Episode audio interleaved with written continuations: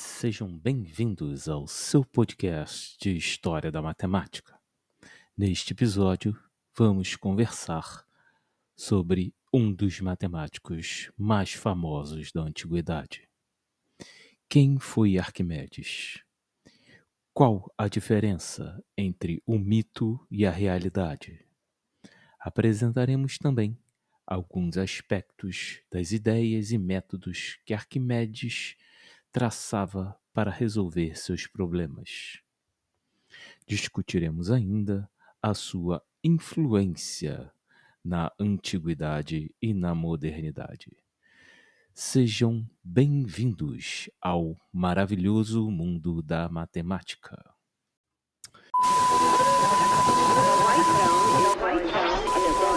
Atenção Brasil.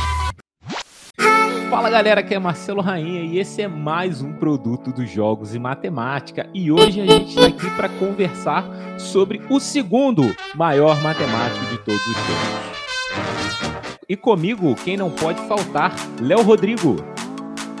Fala pessoal, eu sou o Léo Rodrigo e nesse episódio nós vamos falar sobre a matemática do Arquimedes. Ronan na voz.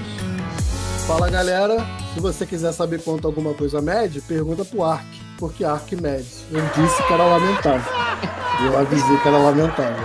Cara, piada de professor de matemática maravilhoso. Uhum. Bom, conosco também, Catherine. E aí, aqui quem fala é Kate e hoje nós vamos falar um pouquinho sobre os trabalhos de Arquimedes. Beleza, e quem não pode faltar também na nossa mesa é o nosso especialista, o professor Marcelo Amadeu. Bateu uma salva de palma aqui pro professor. Olá pessoal, Hoje a gente vai tentar entender um pouco o que, que é anedota e o que, que pode ser factual aí sobre a história do Arquimedes. Mas a anedota ruim não conta, né, Marcelo? Bom, a, apesar de apesar de tudo, vamos passar para o nosso primeiro bloco, né, para entender um pouquinho quem foi Arquimedes.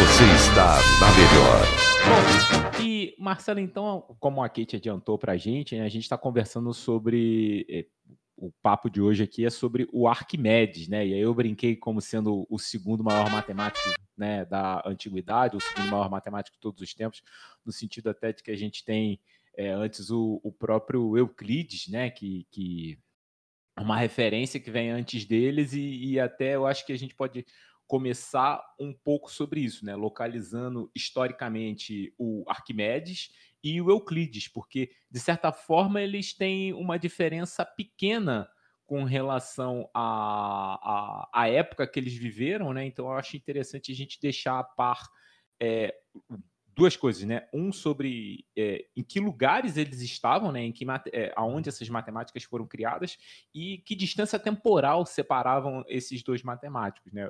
Uma vez que a gente está na Grécia, mas não é porque eu estou na Grécia que o, o Arquimedes ia, ia, tomar café com o Arquimedes para discutir qualquer coisa, né? Pois é. Nem sei se eles tomaram café, rainha. Boa pergunta. É, eu queria entender por que você pensa que ele é o segundo maior matemático de todos os tempos. De repente pode ser uma boa apresentação a gente começar por isso. Cara, é, assim, eu, eu, eu, coloquei ele como o segundo, principalmente eu tô pensando mais sobre a antiguidade, né? Assim, esquecendo um pouco a, os anos 1800 na história, que aí tem muita gente muito relevante.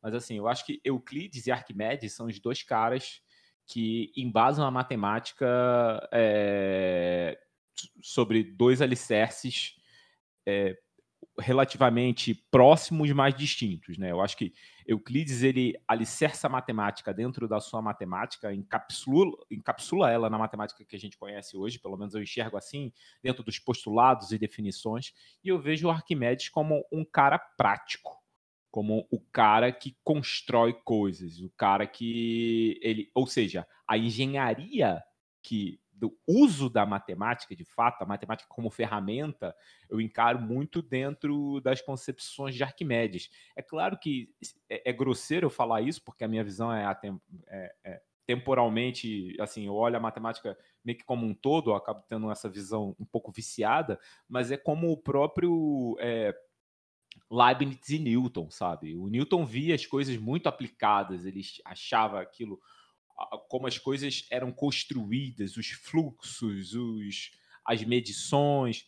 Já o, o, o Leibniz ele tinha uma visão completamente di, diferente, ele tinha uma visão um pouco de dentro da matemática. E eu, eu comparo, de certa forma, o Euclides e o Arquimedes um pouco dentro dessas visões, onde o Euclides ele tem essa visão de uma matemática filosófica e o Arquimedes ele encara isso dentro da sua praticidade. Sabe? Tá bom, legal, gostei dessa colocação. Eu vou então para uma outra linha, Rainha. Eu vou dizer que talvez essa comparação ela, ela esteja muito enviesada pela aquela imagem que a gente construiu sobre quem é Arquimedes e sobre quem é Euclides, a partir dessa ideia de que ah, Euclides é aquele cara que escreveu os elementos, então a matemática para ele era puramente abstrata. Só que a gente tem muito pouco relato do Euclides, tanto é, digo, dados biográficos e até de materiais concretos né, que ele produziu, de, de, de livros. É bom a gente saber que Euclides escreveu muito mais que os elementos, tá? Muitos desses livros a gente se perdeu no tempo e tudo mais, mas eles têm. É... Mas talvez seja uma postura um pouco semelhante a essa ideia que você tem de trabalhar em cima de uma matemática idealizada, né? Não necessariamente aplicável. Talvez sim. Com o pé atrás ainda de dizer 100% isso.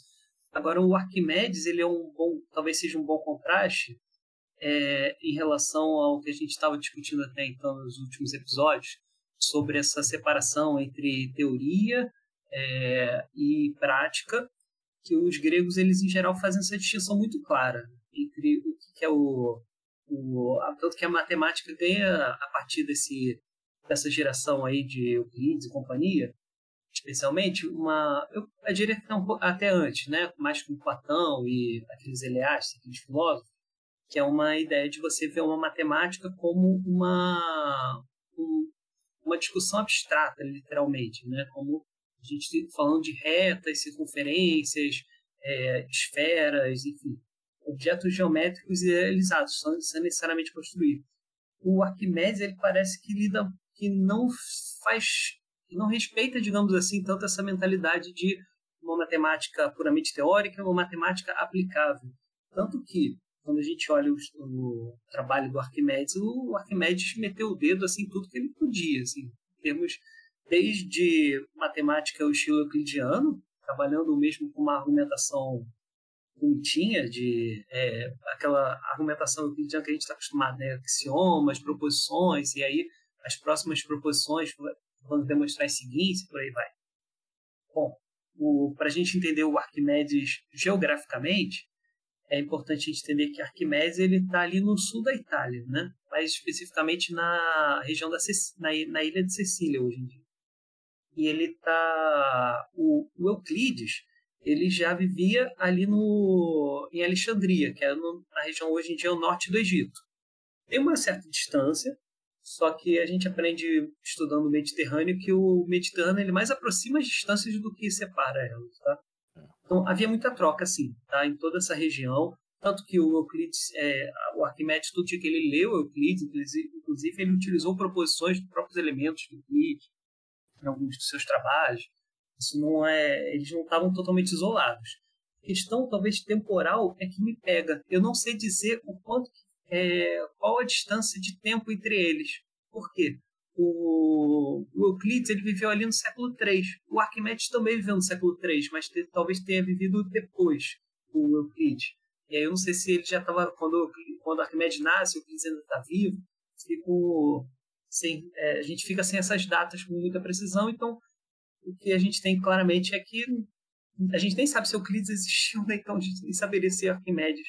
Mas o Arquimedes, sim, o Arquimedes, tudo, a gente tem uma boa documentação sobre ele, tem um monte de trabalhos que estão vivíssimos dele aí, é, pelo menos aí uns 26 trabalhos aí estão preservados do Arquimedes, dá para a gente estudar, inclusive. Ah, caraca, que bacana. Então, é, de certa forma, a gente tem uma documentação maior sobre as atividades do Arquimedes do que a do próprio Euclides, né? E, e, e isso é interessante, eu estava conversando com meu irmão historiador, e aí vou deixar só uma. Ele devia estar participando desse, é, dessa gravação, mas infelizmente não pôde. É, Euclides, ele suspeita, e aí é a visão do, do, meu irmão como historiador de história mesmo, o Marcelo tem essa, a visão do historiador de matemática, é que Euclides, muito provavelmente, ele era o título da escola, né? era aquele que brilha, pelo menos ele colocava assim, então de repente esse, os elementos não foi um Euclides só que fez, de repente foram algumas pessoas que tinham aquela posição de ser o Euclides na escola, né? Digamos assim. É, mas, mais uma vez, isso, isso, isso é a visão dele, né? Já o Arquimedes, a gente conhece ele um pouquinho mais como pessoa. Ele, ele me falou isso comparando com o Homero, né? O da Ilíada, ele, ele conta que existem pelo menos 20 Homeros na história. É, e, e é, assim, é, é, impossível que, pelo que ele conta, que seja uma pessoa só. Então, por isso que ele suspeita que o Euclides tenha acontecido a mesma coisa. E o Homero era aquele que contava a história da Ilíada, né? Ele, ele era dado esse nome de Homero. É, o Euclides ele, ele tem essa fé que seja aproximadamente isso também. É, mas assim, existe uma série de coisas que rodeiam é, as histórias do Arquimedes. Né? Arquimedes é um, é um personagem é, fictício, é, ele, ele é real, mas ao mesmo tempo fictício, muito interessante. E eu acho que os nossos alunos aí eles podem trazer um pouco dessas histórias aí, né? Assim, que é, dessas ficções, digamos assim, que eles é, tiveram contato ao longo do tempo, né? Assim, o que, que vocês trazem para a gente aí do, do Arquimedes com relação a essa, digamos assim, a essa mítica que acompanha o nome dele?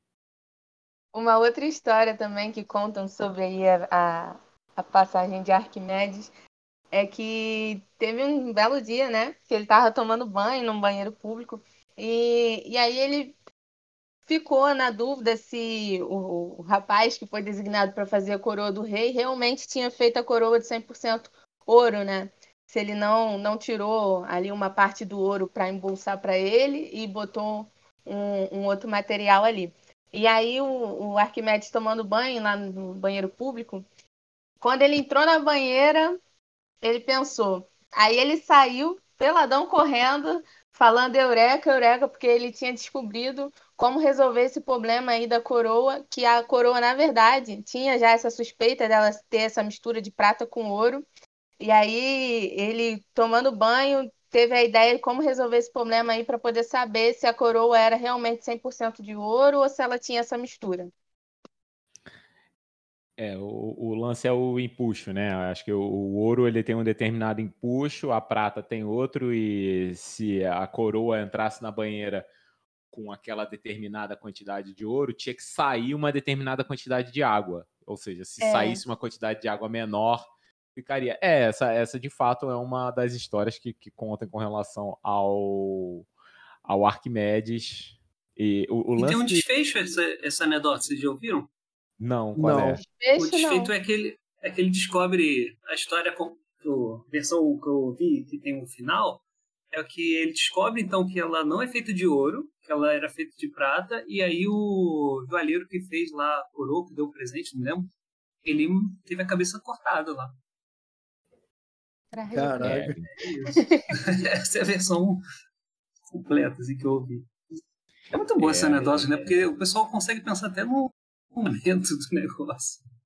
Não, é, é, isso é demais mesmo, assim, eu não... Se, e se for real, acho que quanto mais detalhes você bota na coisa, mais real ela vai ficando, né, assim, e você isso. vai criando até a sua no meio das contas. Isso. Sim, é igual a história da praia, que tem até o problema que ele estava resolvendo. Oh. Isso aí. Eu queria fazer um comentário sobre esse negócio. Ó. Primeiro, só uma curiosidade assim para o nosso espectador. Quem não sabe, eureka literalmente quer dizer tipo descobrir em grego, tá? E a parte que eu acho que tem um, o que, o que eu vejo um certo padrão nessa, nessas histórias é que elas, em geral, estão fundamentadas em algum trabalho do Arquimedes. Então, um trabalho, esse da, da banheira, ele parece ser um, um eco, né? vou usar essa palavra, um eco do, um trabalho que o, que o Arquimedes escreveu, é, cujo título era Sobre Corpos Flutuantes. E parece que é tipo, ah, inventaram uma anedota para fazer como se fosse uma aplicação daquele trabalho que ele estava escrevendo, que ele tinha escrito, por exemplo. Não, o que é, o que é muito bom, né? Acho que é interessante a gente comentar dos trabalhos do Arquimedes, até para entender um pouco desse legado que até comparativamente ao, ao Euclides, né? É, só pensando assim, quais foram os trabalhos do Arquimedes de alguma forma que influenciaram assim? É engraçado, né? Pelo menos eu dentro da matemática, é, eu, eu vi os trabalhos do Arquimedes, sei lá, a conseguir é, calcular a, de fato um valor mais preciso para pi, é, ou até uma parte que vai, vai acabar, a gente vai acabar falando no próximo bloco, mas é a resolução dos problemas da, da matemática grega, né, assim, desse, do, dos problemas, de certa forma, relevantes da matemática grega, que a gente ainda não conseguia resolver, quadratura do círculo, duplicação do ângulo, quer dizer, trissecção do ângulo, esse tipo de coisa. Só que é, eu vi os, o, o Arquimedes dentro dessas perspectivas, mas eu não tenho muita ideia é, e aí talvez o Marcelo possa trazer para a gente, desses trabalhos relevantes que ficaram até um pouco para a posteridade, né? Que, mais uma vez, eu, como é, no sentido do que eu vi dentro da matemática, eu conheço ele pelas anedotas e, pela, e pelos problemas da antiguidade, né, da matemática grega. Agora, assim, eu não sei sobre outras coisas que, de fato, o tornassem relevante, de certa forma. É, e aí, de repente, você podia trazer um pouco dessa perspectiva dos trabalhos dele, que fizeram, de fato, ele se tornar essa pessoa relevante. Né? Acho que seria bacana. Nossa, pergunta difícil, hein, Rainha? Aqui é... não tem pergunta fácil, não, porra. Eu diria tentar formular aqui na, diante, assim, tipo, pronto aqui essa pergunta, é que uh, o Arquimedes faz sentido ele ter uma reverberação muito grande na história por conta dessa produtividade dele. Quando eu citei é, logo que tem 26 trabalhos que a gente tem acesso aí do Arquimedes, quando você olha esses trabalhos todos, você vê de diversas naturezas tá falando lá de matemática sintética, lá de retas circunferências, mas tem outro trabalho que está falando de esfera, tem outro trabalho que ele está falando de é, espirais, está falando do daquele método da Neus, que a gente vai explicar daqui a pouco. Ele vai se apropriando de vários é, recursos que não necessariamente presos só aquele estilo euclidiano que a gente descreveu na outra aula, né? De reta e circunferência e axiomas. Não, ele estava falando de. Ele utilizava nos seus trabalhos diversos assuntos, inclusive assuntos que hoje em dia a gente reconhece como sendo muito mais ligados à física. Então, você vai ter trabalhos ali de ótica, você vai ter trabalhos ali que falam sobre é, volumes e fluidos. É, bom, que eu consigo pensar aqui agora são, vão de diversas naturezas. E eu acho que ainda queria fazer um comentário ainda sobre os anedotas, mas você quer falar? Falou. Não, faz o comentário sobre as anedotas, que aí depois eu faço o gancho tá. para o próximo. É, porque o que eu queria talvez é deixar um pouco claro assim dessas anedotas, tem até mais uma única anedota que a gente deixou de fora que talvez valesse a pena, é, que era a história do da alavanca. Tinha uma frase famosa da, é, ter-me um ponto de apoio, uma alavanca, eu consigo mover o mundo. Isso também parece um eco do trabalho do Arquimedes relativo a essa coisa que a gente até aprende na, na escola, né? Essa coisa do, é, do momento. Oi? Equilíbrio? Isso, exatamente. Então a gente faz aqueles exercícios, né? No, às vezes no primeiro ano, no ano do colégio, a gente está fazendo aqueles exercícios de botar uma um peso e uma certa distância do, do, ponto de apoio, e do outro lado você tem que descobrir qual vai ser a quantidade de peso a, a determinada distância para poder equilibrar aquele, aquele prato ali, aquela tábua. Enfim, isso também tinha um, tem várias anedotas na verdade do Arquimedes, né? Dá para puxar outros também que ele fala do círculo os comandos lá para correr. É, todas essas anedotas eu acho que elas revelam uma, uma imagem que se cria do Arquimedes desse daquele homem sábio que ele, ele tem aquela visão, ele é um cara assim que consegue de uma criatividade é, incrível e que, mas ao mesmo tempo revela é, ele também tem essas ligações políticas, né? Então ele está lá no cerco da defendendo a cidade, ele está lá vendo é, pesando lá a coroa do rei, enfim, ele está fazendo várias coisas que tem, é, mostra ele um personagem político. E é muito curioso porque isso foi uma imagem que talvez não retrate muito, com nenhuma fidelidade, né? Quem possivelmente foi o Arquimedes. Mas isso também tem fundamento um pouco. Sabe aquela história assim, tipo, ah, o, quem ouve uma, um conto aumenta um ponto? Um É, ponto, é. Falei a expressão correta? Eu sempre erro nesse Falou, falou, falou, falou, É, que falou. É. Primeira vez. Enfim, é, eu acho que é isso que acontece, né? Um- é um- são eventos que aconteceram há mais de dois mil anos aí, então, portanto, imagina que, que vai se popularizando. E aí, por fim, eu queria só é, finalizar com essa imagem que a gente criou do Arquimedes, desse cara sábio e um cara prático, um cara criativo e um influente também politicamente. E, de fato, ele tinha, talvez tivesse algum contato com o rei, mas talvez ele não tivesse esse contato todo que se cria. É, porque ele chegou a enviar correspondências para o rei, dizendo como que ele deveria defender a cidade, e aí eu acho que por conta disso acaba virando uma anedota depois, entende? É, e aí é o nosso papel de historiador, né? Ir atrás da fonte e ver o que, que a gente consegue deduzir delas. o que, que é real ou não. Bom, fica aí, você fica com essa imagem mental de quem foi o Arquimedes. Eu acho que o, o nosso primeiro bloco ele fecha por aqui. Bom, aproveitando o fim do primeiro bloco, não esqueçam de seguir os Jogos e Matemática nas redes sociais, no arroba Jogos e Matemática no Instagram. E se quiser, tiver qualquer dúvida com relação a este ou qualquer outro episódio, não deixe de nos mandar um e-mail para jogos e matemática arroba é, gmail.com. Jogos e matemática arroba gmail.com. Bom, então vamos para o próximo bloco.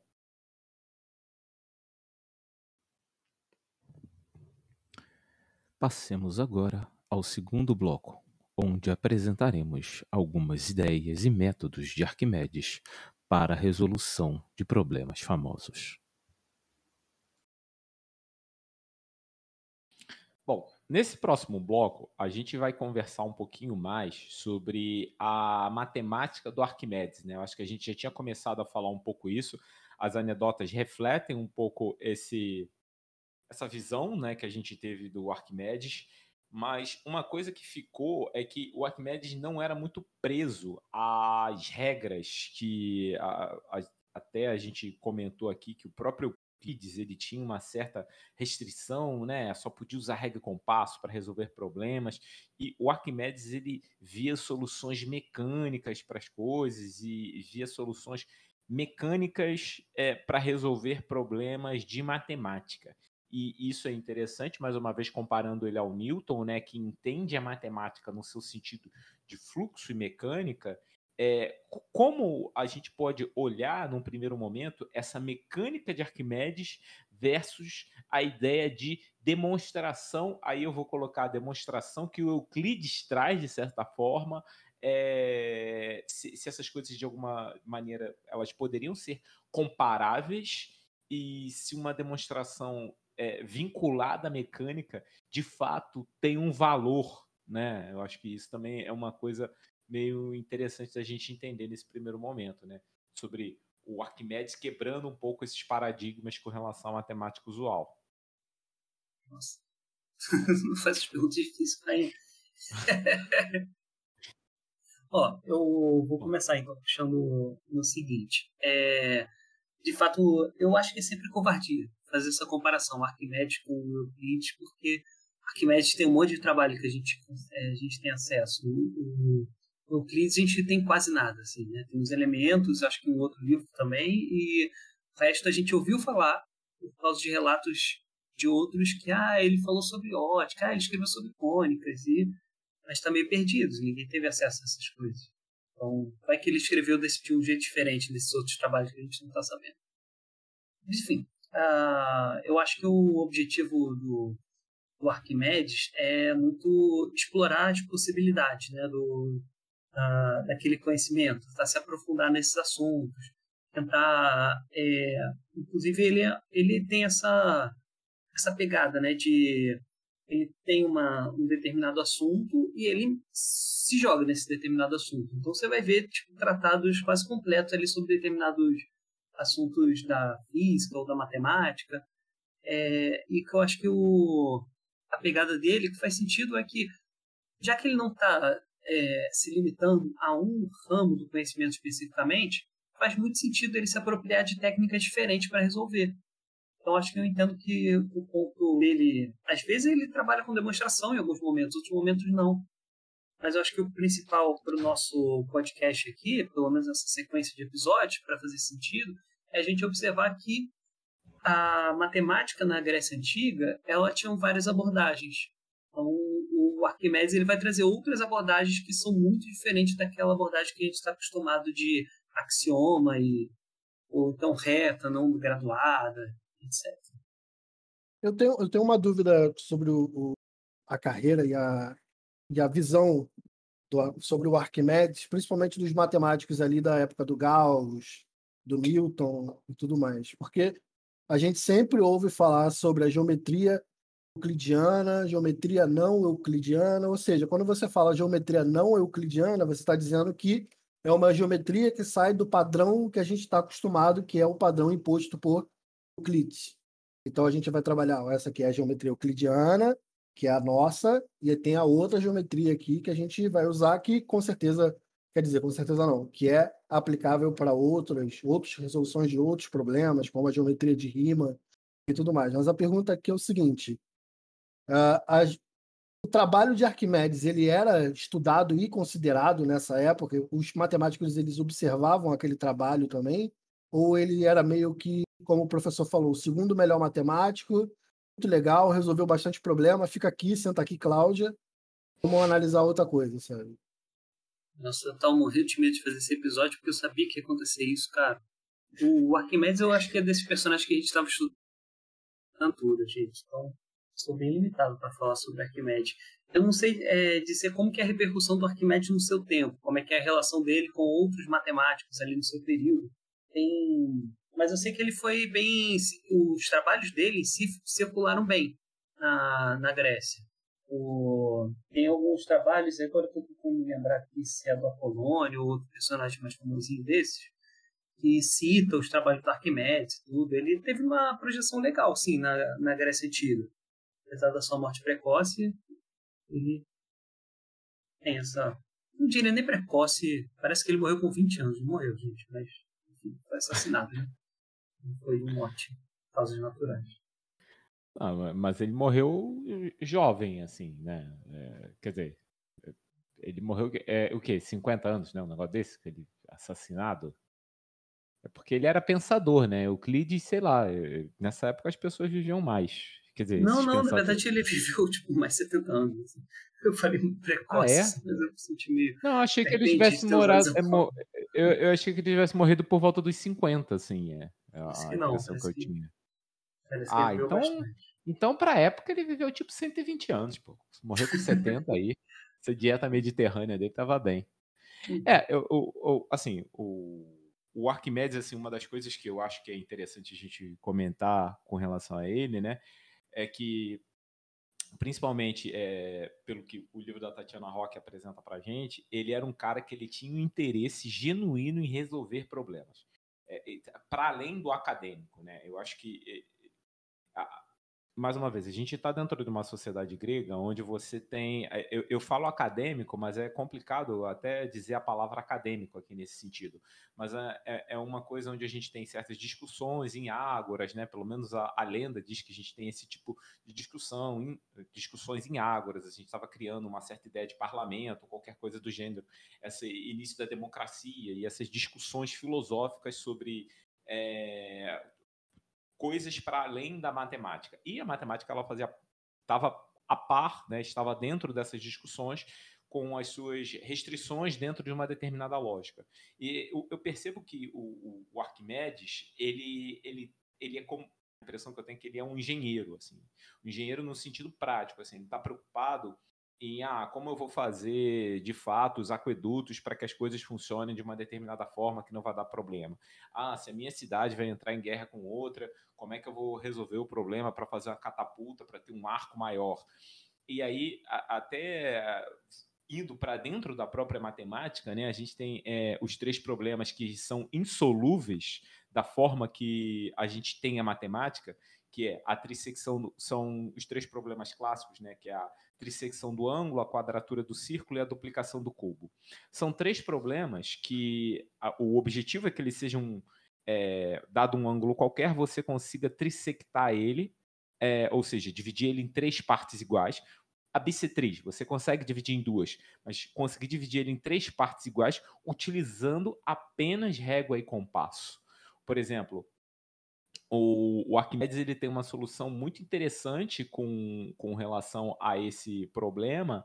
E, e, é engraçado que quando eu fui ver a solução pela primeira vez, ele constrói, né? Ele fala assim, uma vez que dado o ângulo, ele constrói um triângulo um triângulo isósceles, só que ele constrói um triângulo isósceles de forma mecânica. Ele traça uma reta em cima e aí ele pega um segmento que vai ter o mesmo ângulo que vai ter o, o que o dado dele, e aí ele prega esse cara ali com um determinado, com um determinado tamanho e ele faz ele correr sobre uma reta.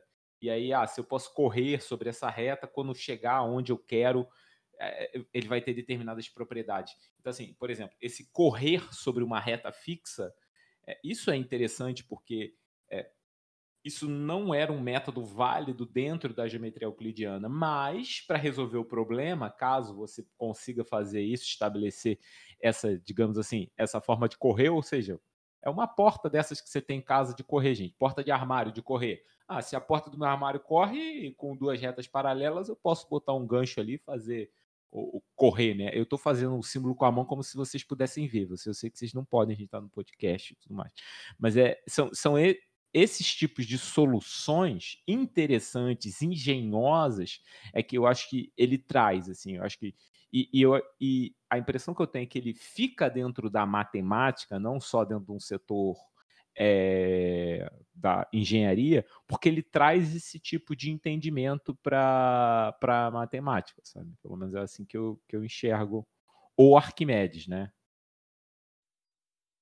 O, o que parece que existe nessa né, discussão, um historiador chamado Quinor, que ele coloca muito isso, assim, que a, essa escola alexandrina, né, do Euclides e tal, que se estabelece nesse século III, ela está muito preocupada em buscar demonstrações e utilizando essas premissas do, dos elementos, por exemplo. É, enquanto que o Arquimedes ele parece que ele vai na contramão nesse sentido de que ele reconhece, eu acho que, que a, ele, ele, até em alguns trabalhos ele faz uma distinção entre esses processos é, de demonstração e os processos de encontrar novos resultados. Mas ele claramente fica, ele tem uma, uma cisma assim com esses formalistas que estão só preocupados com a demonstração e não estão preocupados com novos resultados. E uma técnica que ele propõe, que é essa da, da Neusis, que se chama, que é o que você está descrevendo. É, a técnica da Neusis é uma ideia que parte de você ter uma reta e que você pode dividir, é, pegar qualquer ponto dessa reta, né? dividir essa reta em qualquer ponto que você queira. Então, sei lá, se quiser, tipo, como se o ponto estivesse percorrendo essa reta, eu quero pegar só num terço do segmento aqui. E aí você pega aquele um terço. Então, a partir dessa estratégia, que seria o que a gente hoje em dia chama de reta graduada, né? Uhum. É, a reta graduada tem esse pressuposto que você pode pegar qualquer ponto que você, qualquer número que você quiser na, na reta, que representa um ponto na reta. Enfim, o, a Neusis ela vai um pouco nessa linha, e portanto o problema da trissecção se torna meio que trivial, assim, a trissecção do ângulo. Que deixa claro para todo mundo, tá, gente? Se a gente for fazer isso só com construção com régua e compasso, é impossível, tá? Nem fique tentando perder seu tempo com isso. Mas se você tiver. É... Mas se você utilizar outros recursos, como esse da e ele vai te permitir fazer essas construções de forma relativamente triviais. Então, tem essa, tem, essa pegada do, do Arquimedes. Eu acho que ele estava preocupado com isso, talvez. Eu acho que essa postura é meio recorrente no Arquimedes. Encontrar novos resultados, encontrar novas aplicações também. Acho que é um pouco nesse é, sentido. Eu não sei, é, garotada aí, vocês que estão comigo, né? Vamos lá. É, vocês lembram quais são? Os, eu, acho que vale a pena a gente comentar aqui, até que o público. Eu estou pensando que eu estou conversando com pessoas que curtem matemática, e aí eu comentei aqui sobre os três problemas clássicos da matemática, os três problemas da antiguidade. Vamos lá, quais são os três problemas da, da, da antiguidade, garotada? Vamos lá, vocês lembram aí quais são? Trissecção do ângulo, quadratura do círculo e duplicação do cubo. Beleza. Agora me fala o que, que é cada um deles aí. Tipo, teste, teste oral. Quais são? Trissecção do ângulo, o que, que faz? O senhor mesmo acabou de escrever a trissecção, trissecção do ângulo, parte da ideia de você pegar um ângulo qualquer e conseguir dividir ele em três ângulos iguais. Isso, isso aí. Um ângulo qualquer. O, a duplicação do cubo, eu, eu li em algum lugar que tinha até uma lenda que era a questão de um, de um altar de Apolo, que era na forma de um cubo, e aí tinha que duplicar, só que aí quando o pessoal pegava e simplesmente fazia vezes dois, não dava o e aí a duplicação do cubo era é para você pegar a aresta, né? E uhum. conseguir fazer ela duplicar de forma que o volume também fique do, é, duplicado, ou eu estou falando besteira? É, o que ele queria era duplicar. O, o altar tinha um, era, era um cubo perfeito, beleza? Então as três arestas, altura, largura e profundidade, eram iguais. Se você quer dobrar o volume, você dobrar o tamanho da aresta, quando você multiplicar, né, fizer o produto dos três, vai dar ao cubo. Então você vai ter o negócio multiplicado por 8, se você dobrar a aresta. Então vai ser 8 vezes, e Apolo não queria isso. Então você precisaria arrumar uma forma de encontrar um segmento que tivesse o tamanho raiz cúbica do lado. Então esse é o ponto. Você tem que aumentar para a raiz cúbica do lado. E, e, isso é impossível. É impossível você conseguir uma raiz cúbica utilizando apenas régua e compasso. Isso dá um episódio, né, Marcelo? Assim, esses três problemas aí e as soluções dele. Não sei se um episódio, mas pelo menos partes de outros episódios certamente dá. Dá sim, rainha, mas eu super vou ficar falando pra gente não fazer esse episódio. Eu achei muito manjado. Porque é muito manjado, gente. Ficar falando dos problemas da antiguidade, assim, parece, é parece trabalho de escola. Não, é verdade, é verdade. Tem assuntos mais pertinentes. Eles, eu vou, vou falar para vocês, assim, uma opinião sincera que eu tenho. Eles nem são tão importantes assim, gente. Pelo amor de Deus. E o Arquimedes é o melhor exemplo disso. É tipo, eles só são um problema se você colocar essa restrição de reto compasso, régua compasso. Mas se você não tiver, se você utilizar de outros recursos, pô. Você, eles é, ficam meio tipo, ah, não são um problema.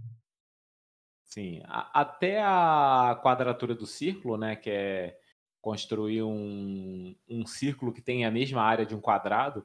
Eu não sei se vocês sabem, tem um pesquisador no IMPA, o nome dele é. Rapaz, eu não sei o nome dele, mas chamam, só chamam ele de Gugu. Eu não lembro o primeiro nome dele, mas ele é conhecido Gustavo? como Gugu. Moreira. não, eu não tenho certeza se é Gustavo, hein? Ó, que eu não tenho certeza se é Gustavo. Eu, eu acho, acho, que o nome dele é. é Carlos. Acho que é Carlos. Sim, é, eu acho que é Carlos o nome dele, mas é o Gugu, beleza? Procura aí Gugu Impa que vocês vão encontrar.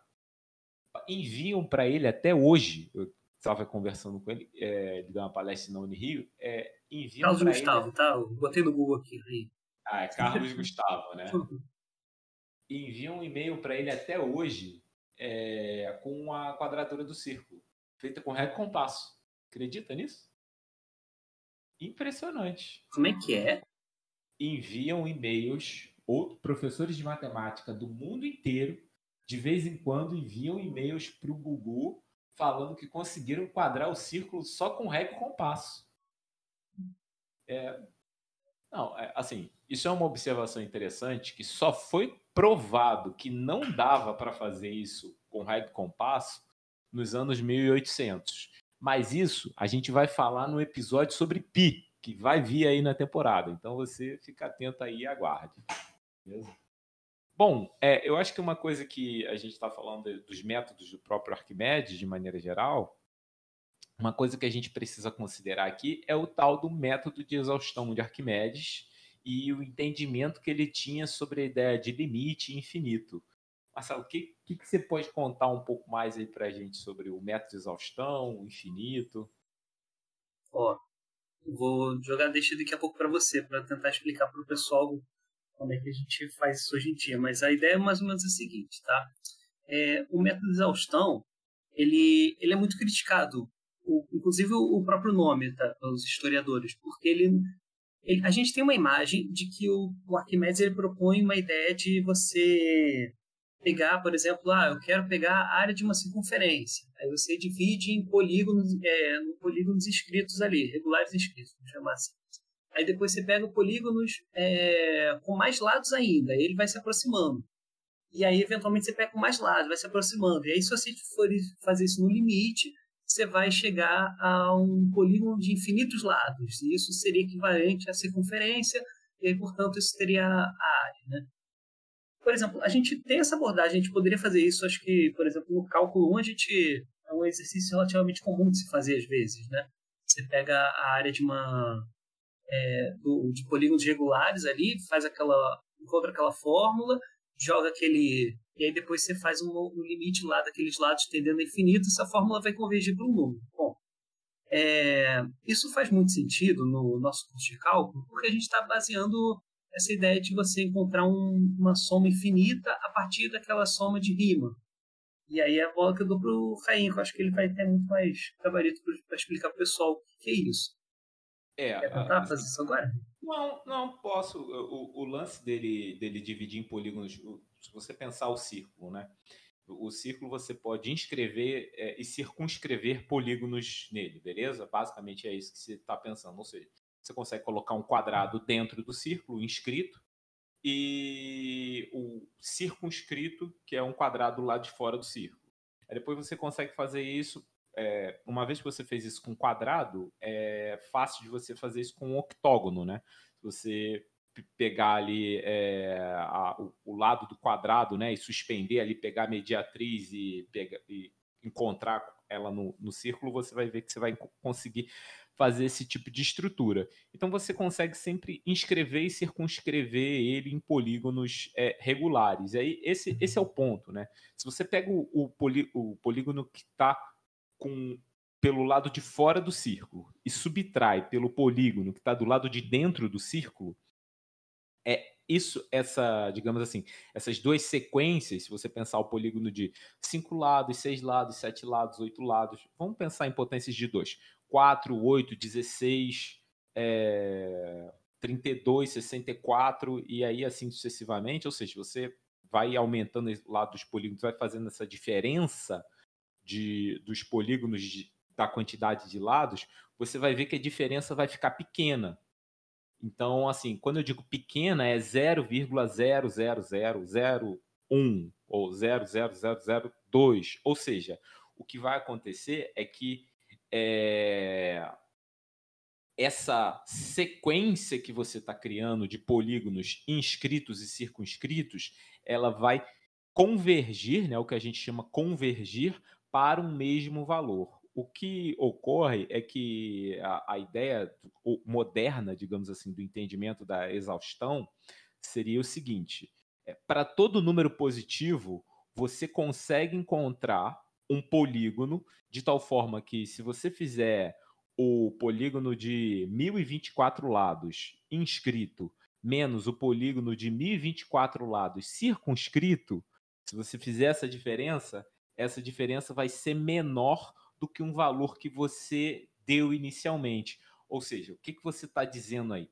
Você está dizendo que você consegue fazer uma aproximação tão boa quanto você queira. Então, é, é, eu acredito, e aí é uma coisa minha, que essa talvez seja a, a primeira ideia de sequência convergente que a gente tem na, na história. Né? Esse método de exaustão e esse entendimento do, do, do, Arquimedes, isso talvez seja um precursor do entendimento até do que é o próprio limite. E olha que as pessoas não entendiam o que era limite até o, o século XIX. O Marcelo está com o dedo levantado aí, mas assim, é, essa é uma visão minha sobre o método de exaustão do, do, do Arquimedes. Beleza. Foi um bom contraponto aqui, porque a, a, a tese que eu vou defender é justamente o contrário, tá? É, contrário que eu digo assim, pelo menos é uma negação do que você é, colocou essa ideia do limite. Porque o, o que tá, que sustenta, por exemplo, um curso de cálculo hoje em dia, ou até quando a gente está estudando progressão geométrica, a gente está fazendo aquela soma infinita lá, que converte, é, acho que todos esses partem do pressuposto de que o, o limite ele é uma ele é um objeto matemático tá? que você eventualmente manipula e ele é, entra nessa, nessa matemática. Agora, no Arquimedes, tem que deixar claro assim que o, a ideia de infinito ela nunca foi um objeto matemático, né? Em nenhum momento da historiografia você tem o, o infinito fazendo parte do processo matemático. É, isso é uma visão que de fato acontece por conta do século XIX. A galera olha lá para trás com aquela idealização sobre o que foi o passado e aí vê, pô, caramba, essa parada de ficar fazendo segmentos aqui, o Arquimedes fazia, então o Arquimedes estava fazendo cálculo. Não é bem assim, tá? Porque o, a argumentação do Arquimedes ela se aproxima muito mais até do, da argumentação do Euclides para esses assuntos do que para o nosso cálculo. Por quê? Porque um dos pressupostos que o Arquimedes faz é utilizar aquele, aquele método das proporções do Eudoxo, que a gente comentou uh, nos outros episódios, que é uma ideia de fazer uma. É, pensar no seguinte: você ter uma. Um, um, proporções, digamos assim, você, tá, você tem duas grandezas e aí você compara elas. E aí você cai um daqueles três casos, né? Ou uma grandeza vai ser maior que a outra, ou a outra vai ser maior que uma, ou elas vão ser iguais. O, a linha de argumentação do Arquimedes, que a gente acaba chamando de método de exaustão, que não sei se é o nome apropriado e não acho que seja, ele, é, ele vai dizer o seguinte: se você for pegar polígonos que sejam que fiquem circunscritos na circunferência, vai ser uma área, a área desse, desse polígono vão ser maior do que a área do, do círculo. Se você pegar polígonos inscritos, eles vão ser menores. E aí, portanto, a área da circunferência ela vai por meio que essa dupla negação. Então não pode ser nem maior nem menor do que aqueles polígonos que você está construindo, então ela só pode ser esse determinado valor. E aí o método dele não faz essa passagem de cálculo, que é fazer literalmente exaustão, né? Ah, vou jogar aquele n e jogar até infinito. Ah, esse negócio uhum. vai tender a zero, esse negócio, essa diferença vai tender a zero, essa diferença esse, essa soma está tendendo a um número tal. O Arquimedes já não fazia essa, esse, esse passo, que é, é. o que o cálculo costuma fazer. É, ele parou no 3,14, né? Ou no 22 sobre 7, né? É, ele não fazia literalmente esse cálculo exaustivo, de ficar calculando um a um a um. É, é, muito diferente daquela, daquele cálculo que vai se estabelecer no final do século XVII, lá com Newton e Leibniz, porque aquilo, aquele cálculo, ele te dava ferramentas para você encontrar um número, entende? Você fazia aquelas expressões analíticas e aí você Sim. fazia as manipulações que precisava, jogava o limite para atender não sei aonde. Quer dizer, eles não usavam o limite, né? mas você pegava aqueles infinitésimos e descartava, descartava eles, portanto, te dava um valor para uma área debaixo daquela curva. Não, então. O é... Arquimedes são construções puramente geométricas. E essas puramente geométricas vão entrar nesse momento e nessa dupla contradição. Ah, vou pegar um por fora, pegar um por dentro e aí deve dar certo. Não, então, é, é, é, nesse sentido que eu, que eu falei. Eu acho que, na verdade, quando você olha para Newton e Leibniz, você está olhando ainda muito, muito para trás. Você devia olhar mais para frente. Você devia olhar, é, muito provavelmente, para o Riemann e para o Hilbert, quase, assim, porque Pera, pera, pera, pera, pera, pera, pera, pera, pera, pera. Calma aí, calma aí, calma aí, gente. Eu acho que eu exagerei nessa minha fala aí, tá? Então, por isso, o Marcelo do futuro tá vindo aqui para corrigir o Marcelo do passado. Bom, é, eu acabei de comentar que a definição de limite, ou o pensamento de limite do Arquimedes estava se tratando do Riemann e do Hilbert, mas eu fui muito além.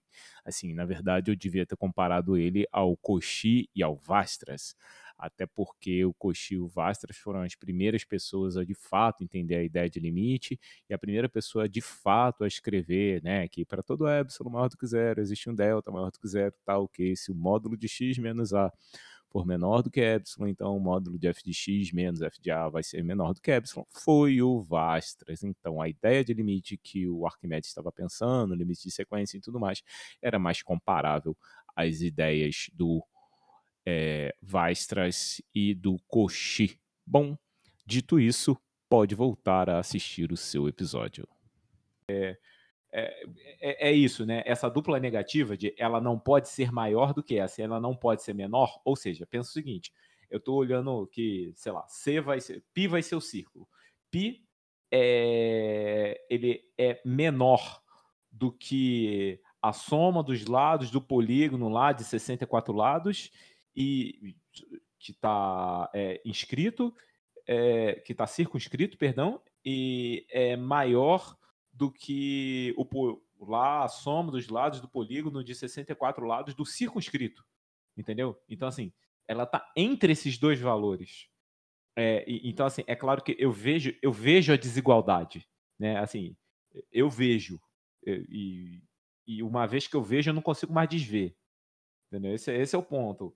É, certo, pelo que você explicou, e é claro, o Arquimedes ele não estava tão interessado nisso. Ele queria saber lá o 3,14 ou 22 sobre 7, que é a, a, ideia de um valor de pi razoável que ele precisava muito provavelmente para resolver uma conta que ele estava fazendo.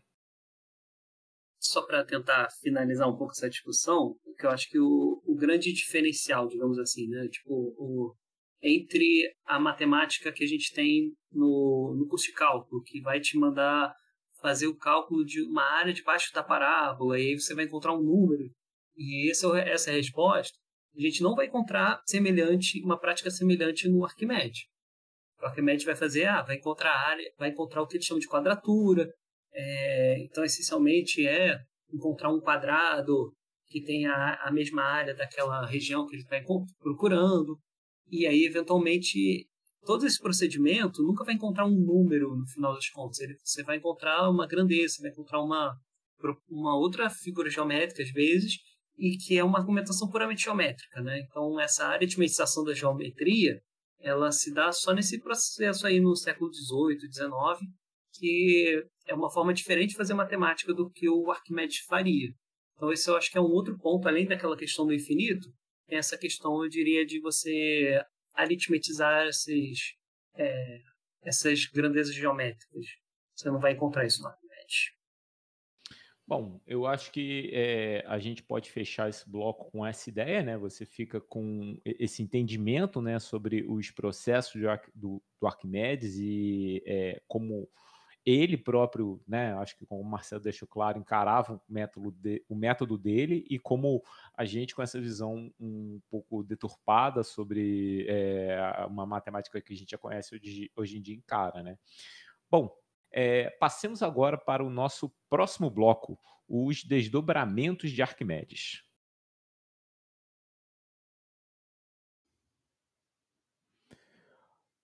Bom, galera, nós não podemos esquecer do nosso jabá, certamente. O nosso episódio de hoje, né, ficou sem o jabá corrido, por isso eu entrei aqui para fazer essa intervenção com vocês. Nós somos os Jogos e Matemática e qualquer dúvida que tenha ficado com relação a este ou qualquer outro episódio, você pode nos contatar no jogosematemática@gmail.com, jogosematemática@gmail.com e não nos deixe de nos seguir e não deixe de nos seguir em nossas redes sociais, principalmente o Instagram, que é o nosso arroba Jogos e Matemática. Bom, se você está ouvindo este episódio na data de publicação, na semana que vem, no dia 15 de julho, nós faremos o nosso segundo encontro dos Jogos e Matemática. Eu conto com a sua participação. O formulário do evento não vai estar na descrição deste episódio, porque ele fica para ir para a posteridade. Contudo, você encontra ele no nosso Instagram, beleza? Arroba Jogos e Matemática. Bom, um abraço e até a próxima. Fui! Passemos agora ao bloco 3, onde discutiremos a influência de Arquimedes na antiguidade e na modernidade. Vamos lá, é, falando um pouco sobre os desdobramentos do Arquimedes, né, eu acho que uma coisa interessante é entender como esse método mecânico ele acaba sendo, pelo menos eu encaro assim, né, que é um método via experimentação, de, ele é um método de experimentação, ele acaba sendo um pouco o precursor da ideia do método científico. É, isso procede, Marcelo? Essa minha visão aí, mais uma vez, é, acaba sendo quase uma, que uma consultoria, né? São muitas visões, muitas vezes o Marcelo vai lá e, e destrói as minhas visões todas, mas assim, é, são construídas a partir desse, dessa minha característica quase que enviesada de interpretar os textos a meu bel prazer, né? Mas acho que faz parte um pouco da, das coisas. Eu acaro, encaro muito o método mecânico dele de experimentar coisas, ver se funciona como o precursor do método científico. Isso procede ou é uma coisa que a gente pode deixar que, entender que é completamente separada? E faz sentido essa sua conexão, mas eu acho que não existe uma conexão direta tá, entre um evento e outro. O que a gente chama, talvez, de meta, é, finalzinho do século XVI, início do século XVII, o, a gente sempre cita a figura do Descartes, né, quando a gente fala desse, desse procedimento, que é um pouco a ideia de você. É, é todo um movimento né, que acontece nessa modernidade de você incorporar aquela discussão teórica com a experimentação. E uma coisa influenciando a outra, e aí, portanto, tanto que hoje em dia as nossas. todas as ciências, né? Talvez matemática em menos peso, mas ela também faz pratica isso, faz muito esse processo. Às vezes você quer ter certeza se uma regra funciona mesmo, você vai lá e faz um experimento e verifica se aquele negócio faz sentido ou não, e aí depois você tenta arranjar explicações para isso, né? Talvez isso seja mais próximo que a gente tem imagem do método científico, né? É ficar tentativa e erro, diagnóstico, ver o que acontece. O, o Arquimedes, de fato, ele traduz um pouco essa mentalidade, sim, porque, como eu falei, é, enquanto que em, na, na, Grécia, na Grécia, quando a gente fala de matemática, havia assim uma postura muito quando eu falo matemática é no sentido inclusive grego assim isso inclui física né mecânica óptica música inclui várias coisas. Mas enfim o que o quando você está pensando na prática matemática na Grécia antiga ela está muito associada a um discurso pura, quase que um é, puramente retórico sim só que o Arquimedes ele vai um pouco nessa contramão por quê porque ele inclui também experimentação, empirismo, né, o, a, tal da heurística, né, você encontrar estratégias para resolver problemas.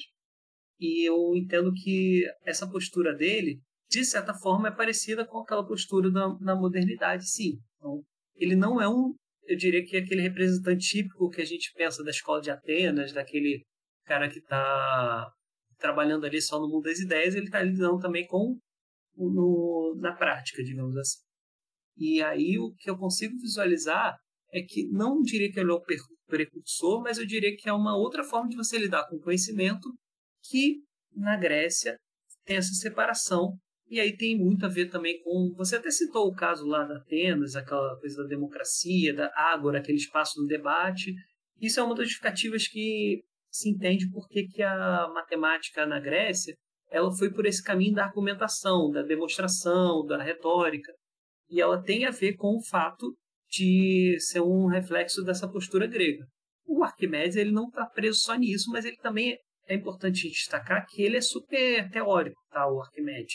O, os textos dele têm muita matemática, assim, e matemática muito produtiva, inclusive. Tem é, argumentações ali que, quando você para para olhar, parece que ele está tentando deduzir algumas propriedades a partir do, só da, das construções matemáticas, sem necessariamente passar pelo, é, pelo teste do empirismo. Que isso talvez seja uma postura diferente da modernidade. Na modernidade é muito comum você fazer experimentos, fazer contas e a partir daquilo você projetar é, uma regra, uma lei, uma propriedade física ali para aquilo, né? Então, o Arquimedes ele trabalha com ele está transitando entre esses mundos sem essa característica estritamente teórica. Né? E, assim, você, eh, e Marcelo, pensando sobre um pouco do legado do, do, do Arquimedes, né? sobre a, a, influência do Arquimedes, até sobre um pouco dessa matemática do século XVII e XIX. O é, que, que a gente pode conversar um pouquinho mais sobre, sobre isso? Assim, porque, mais uma vez, quando eu olho a minha visão é, a, enviesado, eu enxergo é, os matemáticos do século 17, 19, olhando para Euclides. Isso a gente vê, né? O próprio Descartes está ali com Euclides na veia, os outros, né? Você ver o, o Hilbert tentando criar uma geometria completamente é uma geometria não riemanniana, ou na, na, verdade uma geometria não euclidiana, né? ou seja, negando os postulados de Euclides e, e entrando dentro. O, o, Euclides é uma referência muito grande, né? E assim, é, essa influência do, do da prática, da, das práticas do Arquimedes, a, a, gente consegue enxergar ela um pouco dentro dessa matemática do século é, mais recente, ou é uma coisa que veio, que a gente foi descobrir depois, né? Assim, buscando outras origens, né? Olhando para a Grécia, digamos assim, sei lá, como berço da civilização ocidental. Aí a gente re, relê o Arquimedes nesse, nesse contexto, ou a gente já já tinha, né, já percebia ele de outras formas quando a gente estava, é, digamos assim, olhando para esse, esse material da Grécia, desse século XVI, XVII? É, olha, eu diria que tem duas, duas, duas respostas, duas perguntas aí na sua pergunta, né? Uma é a repercussão do Arquimedes na antiguidade, a outra é a repercussão do Arquimedes na modernidade, correto? Correto. Então, de fato, na antiguidade ele tem é, uma repercussão muito grande, inclusive. Assim, você vai encontrar, por exemplo, o Apolônio, inclusive é, Apolônio talvez seja um pouco depois do Arquimedes. Ele vai pegar, por exemplo, os trabalhos do Arquimedes lá de espiral, não sei o que, e vai tentar. Às vezes ele vai refutar um pouco algumas coisas, outras ele vai incorporar nos seus trabalhos, né? E você encontra, por exemplo, o Papos também, ele citando muitos trabalhos do Arquimedes. Só para citar alguns, alguns gregos ali que estavam por dentro que o Arquimedes estava fazendo, e eu acho que o Arquimedes tem uma influência muito grande nessa galera toda, tá? O, o que eu sei que acontece, mais ou menos assim, na, nesse movimento, é, pensa que o Arquimedes morre com a invasão do Império Romano.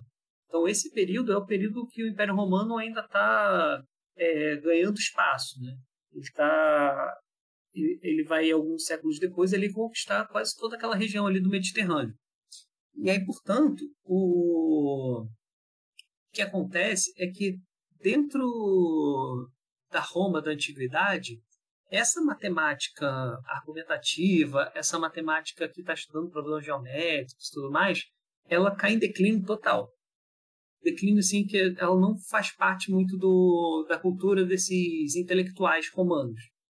O que acontece depois, quando a gente olha para a história da Europa, é que tem um período, que é aquele período lá que o Fermat estava é, de Fermat e Descartes estavam inseridos, que era início do século XVII, final do século XVI, você tem esse momento que os textos de gregos têm muita circulação.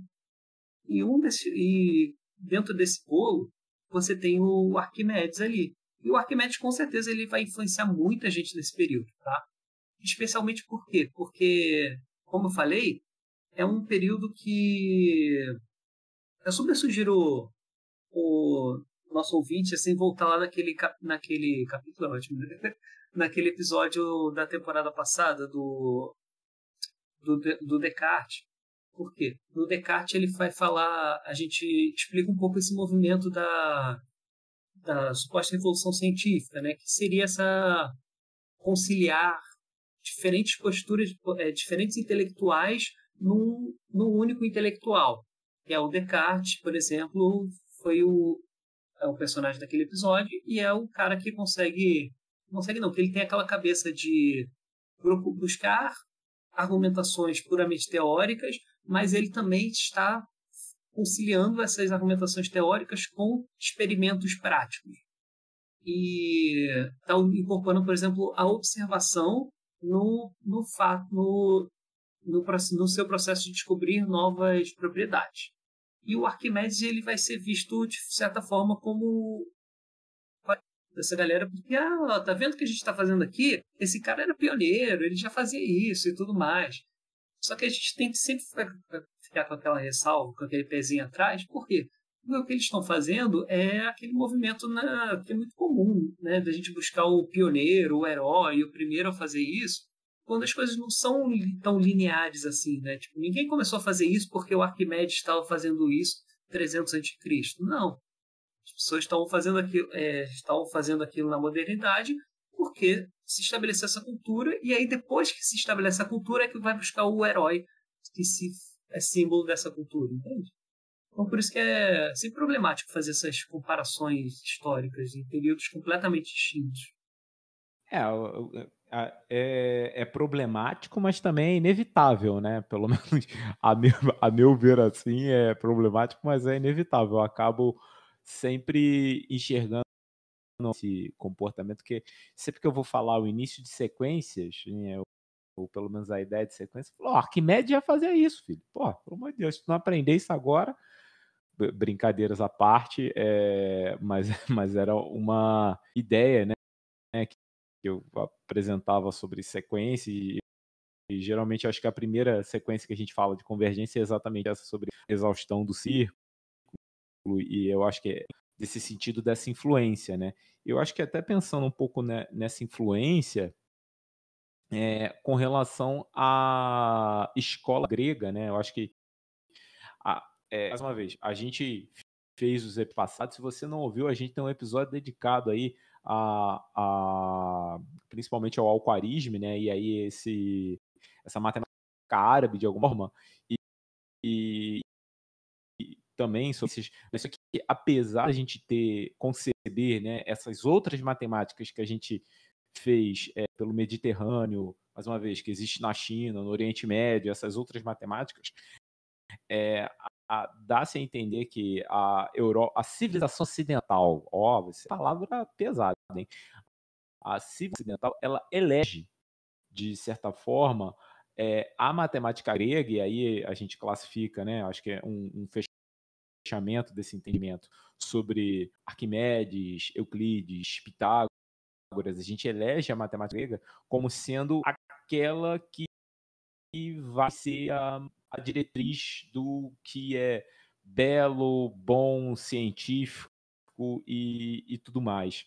É, aí é, fica essa questão assim, né? Um, por que a, a gente elege isso e, e, isso é uma questão é, muito europeia? É, você, na sua visão como historiador, Marcelo, como é que você vê é, esse esse processo da matemática grega, toda a influência e se eu acho que é como a gente encara hoje é, é, a, a Grécia como o berço do sentido de civilização, você entende? Que coisa, é, é, que coisa peculiar, né? Assim, mais uma vez, é, a gente tem China, a gente tem, a gente tem é, o Japão, a gente tem o Oriente Médio, elege a Grécia como sendo esse berço da cultura civilizatória que vai levar para o restante do, do, do mundo.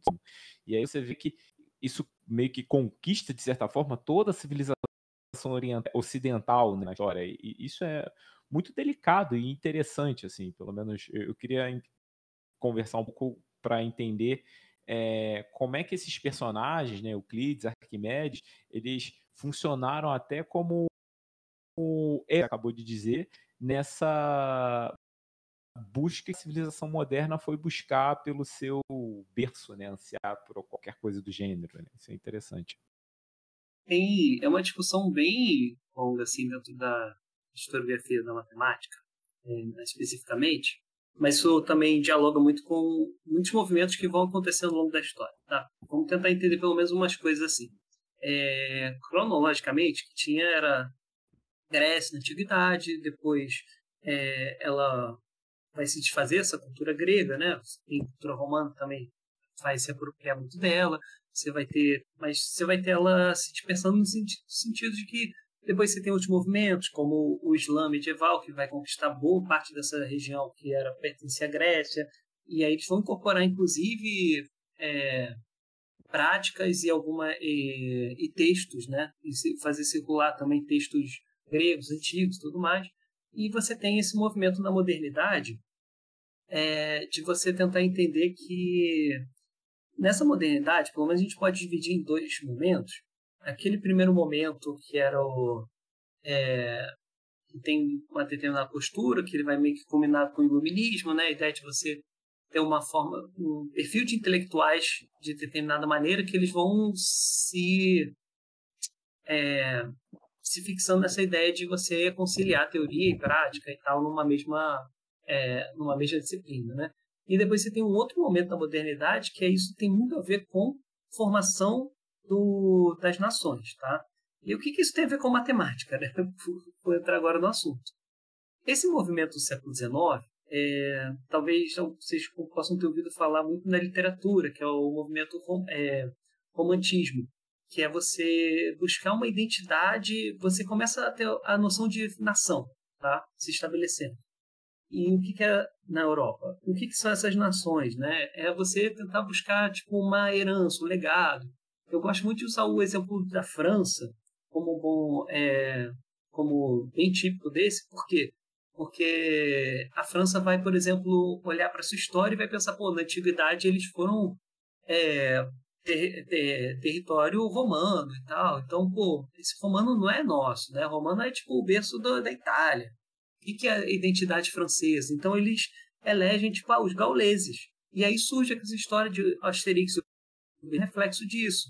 Aquela tribo originalmente francesa, né, no coração da França, que consegue resistir ao, ao Império Romano, ao Império Romano, para mostrar tipo, como que o povo francês ele é resistente desde a antiguidade. Beleza. Agora vamos fazer esse paralelo com a matemática. A matemática também tem isso, essa matemática europeia. Por quê? O que se circulava nessa, é, nessa modernidade tem muita influência, por exemplo, da matemática árabe, do, do Islã medieval. E essa é, o, a álgebra é um ótimo exemplo disso, mas não é só na álgebra. Você tem também na, na arquitetura, você também tem na, é, no estudo de trajetórias, né, mecânica, no estudo dos astros, principalmente. Então você tem muita coisa que foi influenciado pela por essas trocas nesse período aí da Idade Média e, e, tal pelo Islã medieval. Mas vocês sabem que teve um momento aí na Idade Média que tem uma separação muito grande entre cristianismo e Islã, especialmente por conta das cruzadas. Então se criou essa rixa entre os dois. Aí e aí vem um movimento de preconceito que eu diria, que é você olhar para o que eles não querendo admitir que a matemática europeia tem uma influência árabe, que, qual o discurso que vai surgir no século XIX? Esse, um discurso que surge no século XIX é dizendo, tipo, ah, mas tá vendo essa matemática aqui? Não, não é árabe. Os árabes, eles estavam reproduzindo o que os gregos fizeram. Porque os gregos, na cabeça deles, eram europeus, de fato. E o que também não, não sustenta, porque se você olhar o que, que é a cultura grega na antiguidade, você vai ver que, sei lá, 70% ali da, ficava fora da Europa, gente. Nem era território europeu exatamente. Então, eu tenho um número, tá? Não sei se é 70% ou não. Mas se tinha essa. Tanto que, por exemplo, Alexandria, né, que vai se tornar um, um dos polos ali culturais, é, ficava no Egito, por exemplo. Então, chega a ser um ponto dessa. É, desse, de fundamentar todo esse preconceito de você nem reconhecer que a Grécia ela não fazia parte, tão, não era tão europeia quanto queria ser.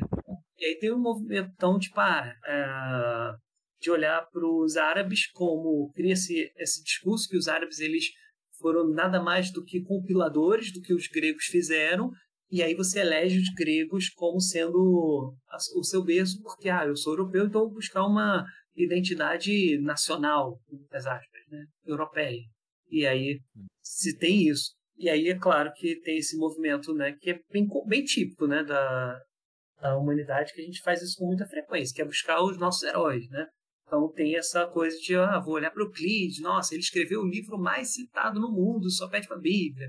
Aí você tem o Arquimedes, que, nossa, é o talvez o cara mais brilhante de toda a historiografia, porque o cara não ficava preso a essas é, a, a, aos limites impostos pela argumentação tradicional.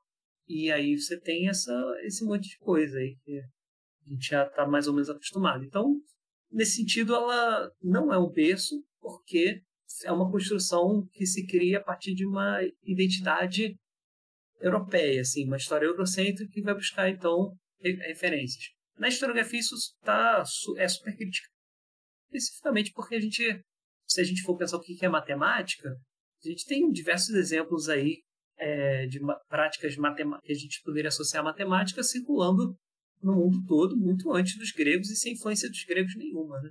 Então, acho que esse era o ponto que eu queria destacar.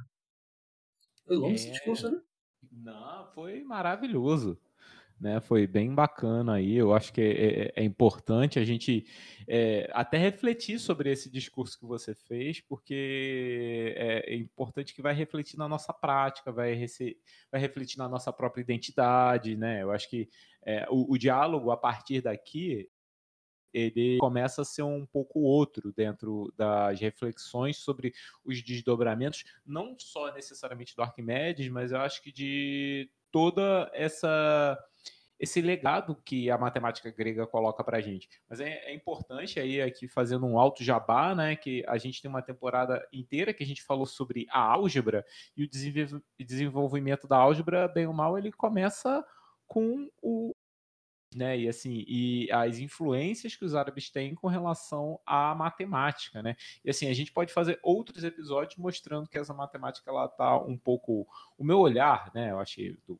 Marcelo Rainha, no caso aqui falando, ele acaba sendo muito eurocêntrico, porque essa foi a matemática que eu acabei aprendendo no, no mestrado e no doutorado, e as histórias que me contaram foram histórias europeias. Mas eu tenho certeza que se a gente sentar com um, um amigo chinês aí, ele, os caras vão ter todos os resultados que Arquimedes fez, algum chinês fez também. Isso aí eu não, não tenho sombra de dúvida, entendeu? É, que é a nossa visão. alta, né? Não, com certeza. Pô, se, hoje, hoje é assim. Assim, se você está pensando num problema de matemática, você pode ter certeza que tem um chinês pensando nele também. Então, é, como era muito mais existe fechado. Até, existe até uma frase que diz que todos os problemas do mundo já foram resolvidos, mas está em mandarim. Então, não dá pra gente ler, é... infelizmente. Não, em outro momento diziam, na época da cortina de ferro, todo, todo teorema americano tinha uma versão russa também. Todo lá, teorema, é, já tem o teorema do Ismail da vida, do não sei o quê. Ah, e tem um Komogorov aí que fez também. Tem o Carlos Azov que, que pensou nisso aí também. Hein? E resolveu com regra e compasso, hein? É, pô, cara brabo. Entendeu? Bom, gente, é, eu não sei se o Marcelo tem alguma consideração final, mas eu acho que temos aqui um episódio, né? A gente tem muita coisa para refletir. Mais uma vez, se você quiser entrar em contato com a gente, é, dá uma olhada nas nossas redes sociais. A gente tem o arroba Jogos e Matemática no Instagram e o jogosematemática.gmail.com para você entrar em contato por e-mail. Marcelo, alguma consideração final para esse episódio? A moral da história que eu queria deixar claro aqui é um pouco isso, né? Que é olhar prática, diferentes práticas matemáticas circulando na Grécia Antiga, para a gente também repensar o que significa, não só o que significa matemática, mas a forma que a gente idealiza, às vezes, essa matemática do passado. Então, Euclides, os elementos, tem um estilo que se torna muito popular, mas isso não quer dizer que a matemática grega se resume a ele. E aí os outros episódios, né, da, tanto da escola pitagórica como esse de hoje do Arquimedes era um pouco para ilustrar isso, assim, de que tinham muitas matemáticas circulando ali na, na antiguidade grega. Bom, então fica aí as nossas últimas reflexões e vamos passar agora para as dicas culturais. Prepare o bloco de notas do seu celular, porque agora vem as dicas culturais. Hoje falando de cinema. Gente, a minha dica cultural de hoje vai ser uma série que está na Amazon. O nome da série é O Matemático. É, ela é bem interessante, mais uma vez. É, fala da história de um matemático que é, é, engraçado, né? Sempre retrata o matemático como doido. Então, assim, ele vai perdendo a sanidade, ele já não sabe se ele provou alguma coisa que está correta ou não. E aí o, o final do filme é particularmente bem interessante, então vale bem a pena aí. O filme está na Amazon, né? Acho que vocês podem dar uma olhada. E mais uma vez, a gente não recebe um centavo de propaganda de lugar nenhum para dar dicas aqui, mas fica a dica aí. Ronan, qual a sua dica? A dica é um filme de 2021, está na, na Netflix, locadora vermelha, se chama Sete Prisioneiros. É um filme brasileiro, conta a história de um grupo de adolescentes é, periféricos e pobres que arrumam um emprego e daí vocês vão descobrir o que acontece. Ah, interessante, vale a pena, hein? Hum. Kate, qual a sua dica de hoje? Bom, minha dica de hoje é mais um filme, é Uma Mente Brilhante, que conta a história aí sobre um, um gênio matemático. John Nash, beleza. É, é bem, bem interessante o filme, muito legal. E, Marcelo, qual a sua dica de hoje? Beleza. A minha dica é uma videoaula que tem no YouTube, gente eu vou sugerir que vocês coloquem no, no YouTube, é no canal do Prof. Mate, o mestrado profissional. Ele é um aí você bota lá, Prof. Mate, História da Matemática, Arquimedes.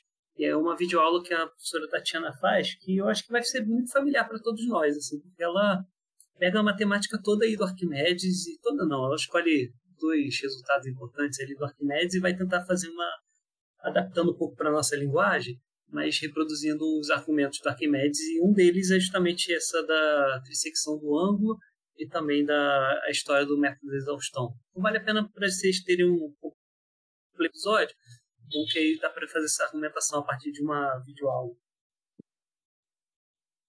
Ah, bacana. E tem tudo a ver com o, o que a gente fez hoje. De repente eu deixo o link na. De repente não, eu vou deixar, eu vou assumir o compromisso aí, hein? Vou deixar o link na descrição do episódio do, da aula da Tatiana Rock, até porque é uma das referências né, do nosso vídeo de hoje, como vocês podem ver lá na descrição, também foi o livro da Tatiana Rock.